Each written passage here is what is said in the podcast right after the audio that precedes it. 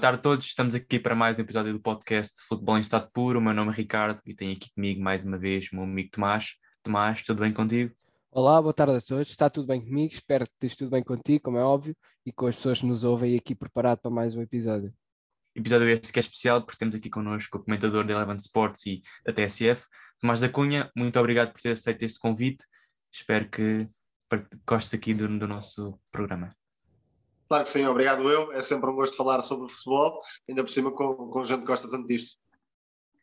Vamos já começar aqui a dar o pontapé de saída e dou já a palavra uh, para falar aqui um pouco da prestação das três equipas portuguesas até agora na Liga dos Campeões, que até à quinta jornada continuam com a passagem, uh, com a possível passagem aos oitavos de final. Sim, se olharmos globalmente para a prestação das equipas portuguesas, tem de ser considerada positiva, desde logo porque os grupos, à partida, já eram muito exigentes o grupo do Benfica, embora tenha o Barcelona que não está ao nível de outras épocas, não deixa de ter o Bayern e o Barcelona, dois uh, gigantes do futebol europeu. O grupo do Porto também não precisa de grandes apresentações, tem o Liverpool, tem o Atlético, tem o Milan, que está em crescendo, não é a equipa que já foi, mas continua a ser um, um adversário de respeito. E o Sporting, apesar de tudo, até era aquele que tinha talvez o grupo mais, eh, não diria acessível, mas o grupo mais equilibrado à partida, também acaba por ter um super Ajax. E isso acaba por eh, acrescentar dificuldade às aspirações do Sporting. Chegamos à quinta jornada e todos têm hipóteses, quizá algum deles, ou até os três, na melhor das hipóteses, poderão passar, e têm grupos relativamente semelhantes em termos de lógica, porque o Porto vai discutir com o Atlético, o Sporting vai discutir com o Dortmund e o Benfica vai discutir com o Barcelona, quase de forma direta, esse apuramento. Há, de facto, alguma incapacidade em certos jogos, nomeadamente do Benfica com o Bayern, do Sporting com o Ajax em casa, do Porto também naquele jogo contra o Liverpool, mas uh, depois houve também soluções para, uh, para compensar, para ir atrás do prejuízo do Sporting. Cumpriu o objetivo mínimo, que era entrar na Liga Europa e uh, por si só também relançar-se na Europa do futebol com o Ruben Amorim. O Benfica conseguiu aquela vitória sobre o Barcelona e o Porto, que tinha um grupo muito difícil, a partir da capacidade estratégica de Sérgio Conceição, também tem conseguido superar-se e vai ter aquela final com o Atlético Madrid, que nem é nesta jornada. Exatamente, o Atlético Madrid é, será na última, agora irá a Anfield, sempre um jogo difícil para o Porto, não tem sido fácil jogar contra a equipa de Jurgen Klopp, mas agora ao outro Tomás, Tomás, concordas com esta análise de Tomás da Cunha? Sim, acho que, que, é, o que é o que disse. Se passarem os três vai ser muito bom, porque são, são grupos equilibrados, uh, estão, a, estão a jogar muito bem as equipas portuguesas. Acho que este jogo agora do Porto com o Liverpool Uh, pode ser decisivo, mas ao mesmo tempo acho que se o, se o, Porto perder com o Liverpool não vai ser tão decisivo, porque também acho difícil o Atlético ganhar o Liverpool. Uh, o Atlético já, já perdeu os dois jogos com o, com, o, com o Liverpool, por isso acho que é, que é mesmo a última jornada, vai ser a final com o Atlético Madrid, que eu acho que o Porto tem mais do que capacidades para ganhar o Atlético Madrid. Em relação ao Sporting e ao Benfica, acho que esta jornada uh, tem que entrar nesta jornada com tudo o Sporting vai jogar contra o Dortmund. O Dortmund, que é uma equipa boa, claro, não tem Alan, mas não deixa de ser o Dortmund. Um, o Benfica vai jogar com o Barcelona.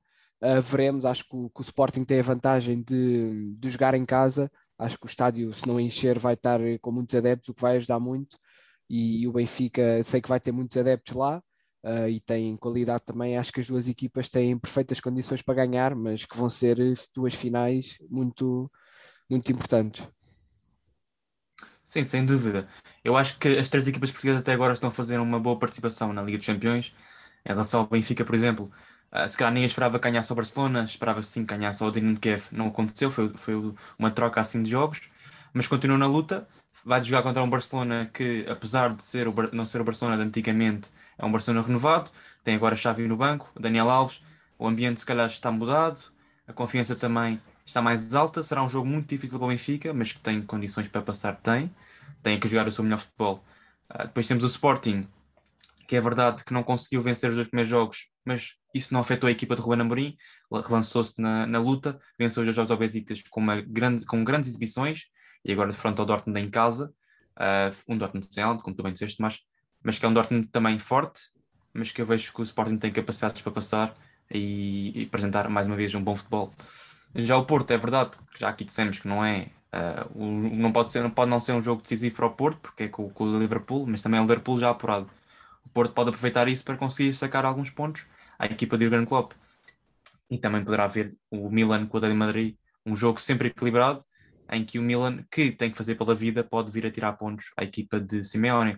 Mas Tomás da Cunha, olhando aqui para, os, para a jornada europeia que vamos ter esta semana, um, que jogos antevês das três equipas portuguesas? Acho que o Sporting em Dortmund foi uma equipa que tentou, sobretudo, proteger-se defensivamente. Não vimos uma equipa tão pressionante como a que vimos contra o Ajax e que depois deu naquela goleada em Alvalade. Desta vez acho que o Sporting já não vai ter tanto respeito ao Dortmund. Vai ser uma equipa um pouco mais solta no ataque, vai tentar, dentro do, do padrão habitual, criar mais problemas defensivos e o Dortmund, previsivelmente, é uma equipa que vai tentar pressionar, vai tentar jogar com as linhas um pouco mais subidas, o que até acaba por beneficiar normalmente o Sporting para projetar os alas, para os avançados também entrarem em profundidade, e isso pode ser eh, vantajoso. Há algumas dúvidas para saber em que sistema vai jogar Marco Rose. Por vezes joga com três centrais, por vezes joga em 4-3-3, também já jogou em Losango, aliás, foi assim que começou a época. Essa talvez eh, possa ser uma das dificuldades para Ruben Amorim, porque não é fácil prever de que forma vai jogar este Borussia Dortmund. Individualmente, a baixa de Haaland acaba por tirar um ou dois gols do marcador, porque já sabe que quando está em campo acaba sempre por marcar um gol, dois gols. Enfim, é um jogador que faz muita diferença nesse aspecto. E além disso, é o único ponta de lança puro do plantel. Não há grandes opções. Moukoko é um jogador que tem vindo a aparecer, mas é um, um atacante de perfil diferente. Malan também é um jogador de ataque ao espaço, muito rápido, mas não é Haaland. Isso, se o Sporting conseguir pressionar alto e obrigar o Dortmund a jogar de forma mais direta, depois não há uma solução na frente para receber jogo direto. Isso também pode ser vantajoso para a Romana Amorim. Depois, quanto ao Benfica, é difícil prever o jogo porque ainda não sabemos bem o que é que Xavi vai acrescentar ao Barcelona.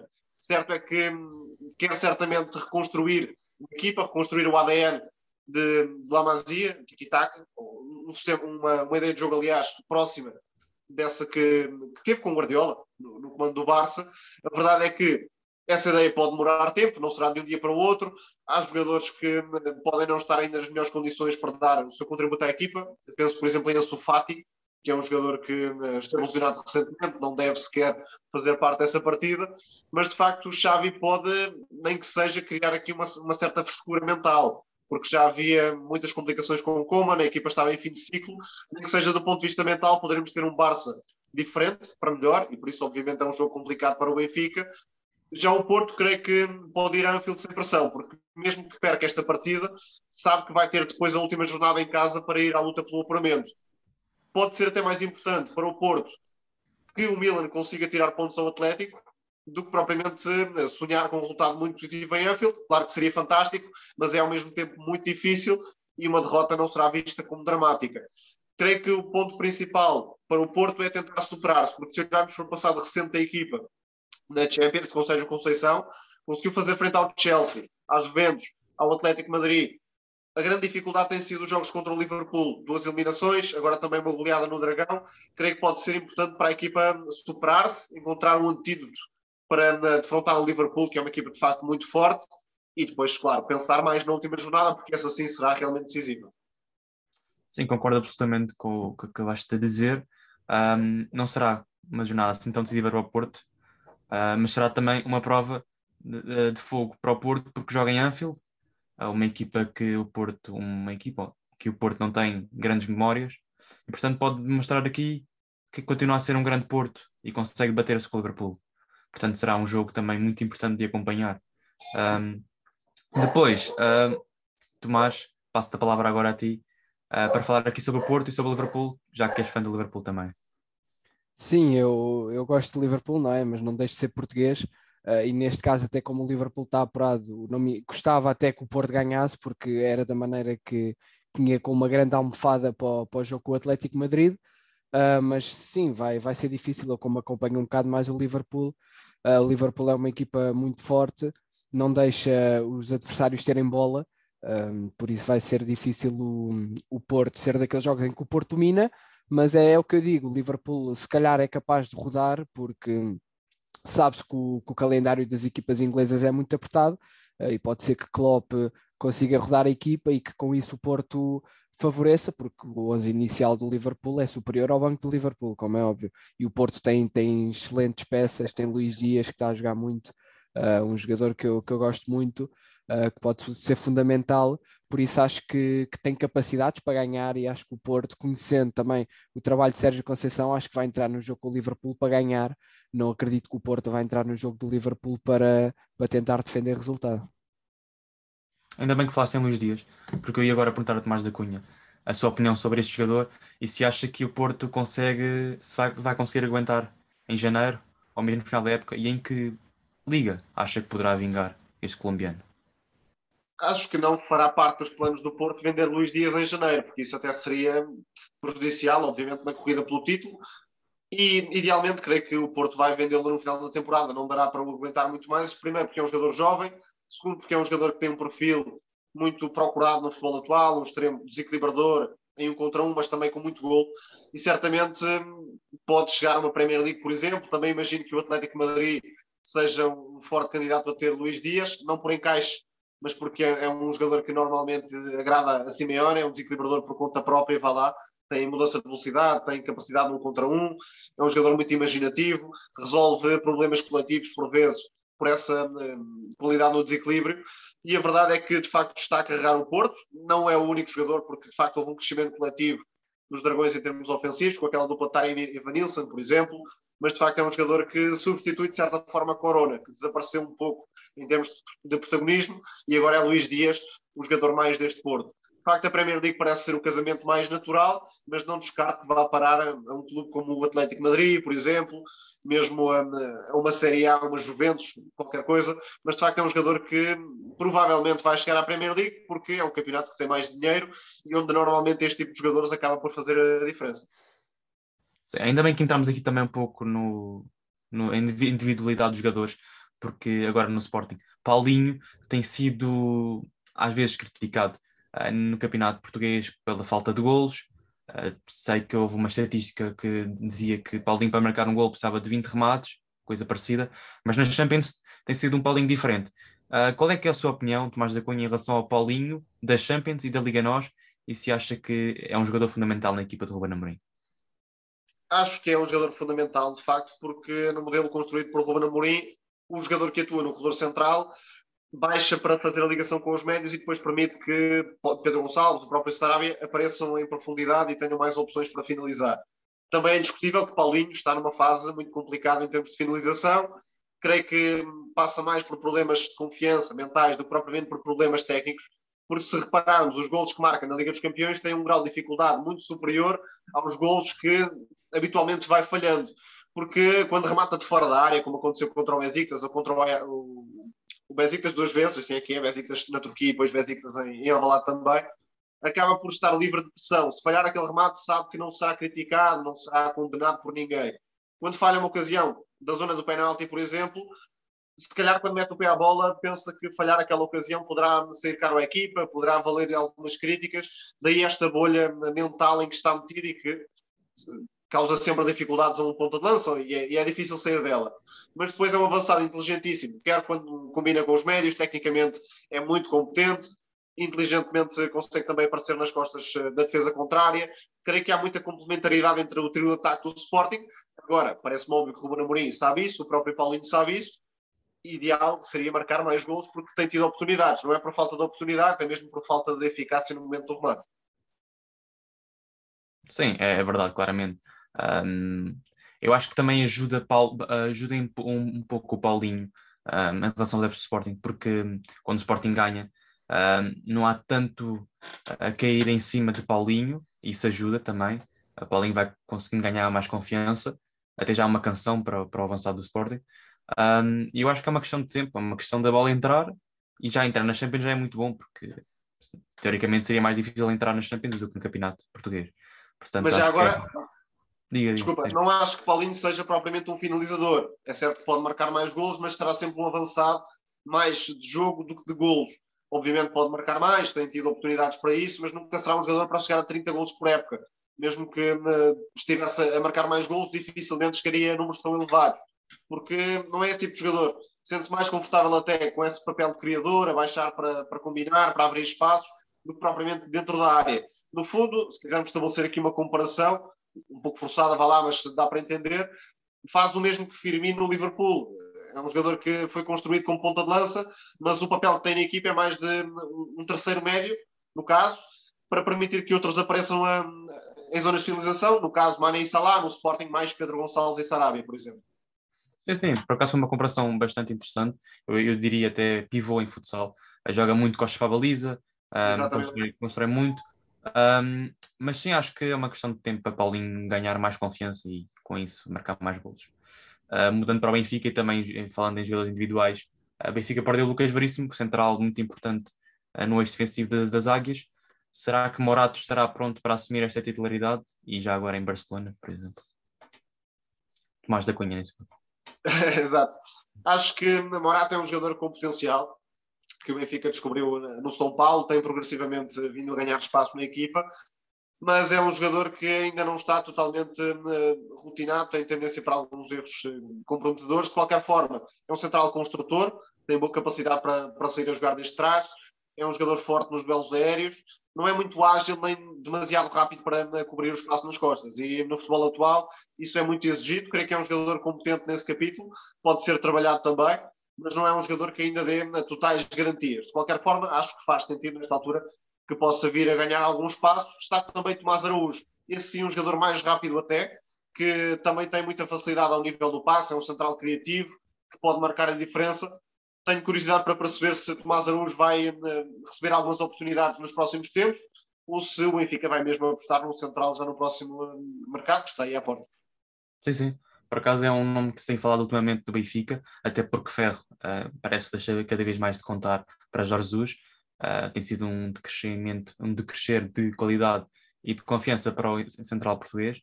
Portanto, é um jogador que provavelmente irá sair do Benfica nos próximos tempos. Tomás Araújo, central de formação, Uh, penso que terá aí para breve a sua oportunidade uh, de ter um lugar no 11 inicial das Águias, nem que seja nas taças de Portugal.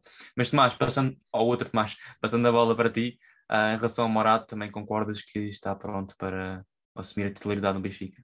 Sim, acho que te, antes de mais tem que estar pronto, não é? Porque acho que é a opção a seguir, tirando os três defesas que o Benfica tem, que era o Lucas Veríssimo, o Vertogen e o um, Otamendi Uh, o Lucas Veríssimo infelizmente lesionou-se, acho que não volta a jogar esta época, isso é o que o Benfica disse. Uh, por isso acho que, que Morato tem que chegar à frente, já tem capacidade, acho eu, para fazer esse papel. Claramente vai fazer se calhar erros que Lucas Veríssimo não, não faria, mas ele também, se eu não me engano, tem 19, 20, 20 anos, por isso uh, é nestas alturas que se tem que aprender porque mesmo assim continuo a achar que é uma opção mais segura ter Morato por exemplo, Adriano Almeida, como já se veio dizer nas notícias e como Jesus já experimentou. Um, acredito que é mais seguro Morato. Uh, também acho que Tomás Araújo vai ser interessante ver o que, o que Jesus pode fazer com eles. Jesus é conhecido por não usar muito jovens da seleção, uh, da formação. Veremos se, se vai, vai ceder. Acredito que quando ele vê qualidade num jovem, acaba por ceder e acho que Tomás Araújo tem essa qualidade uh, e acredito que, que vai fazer parte do, do Benfica até o resto da época, da, da equipa principal.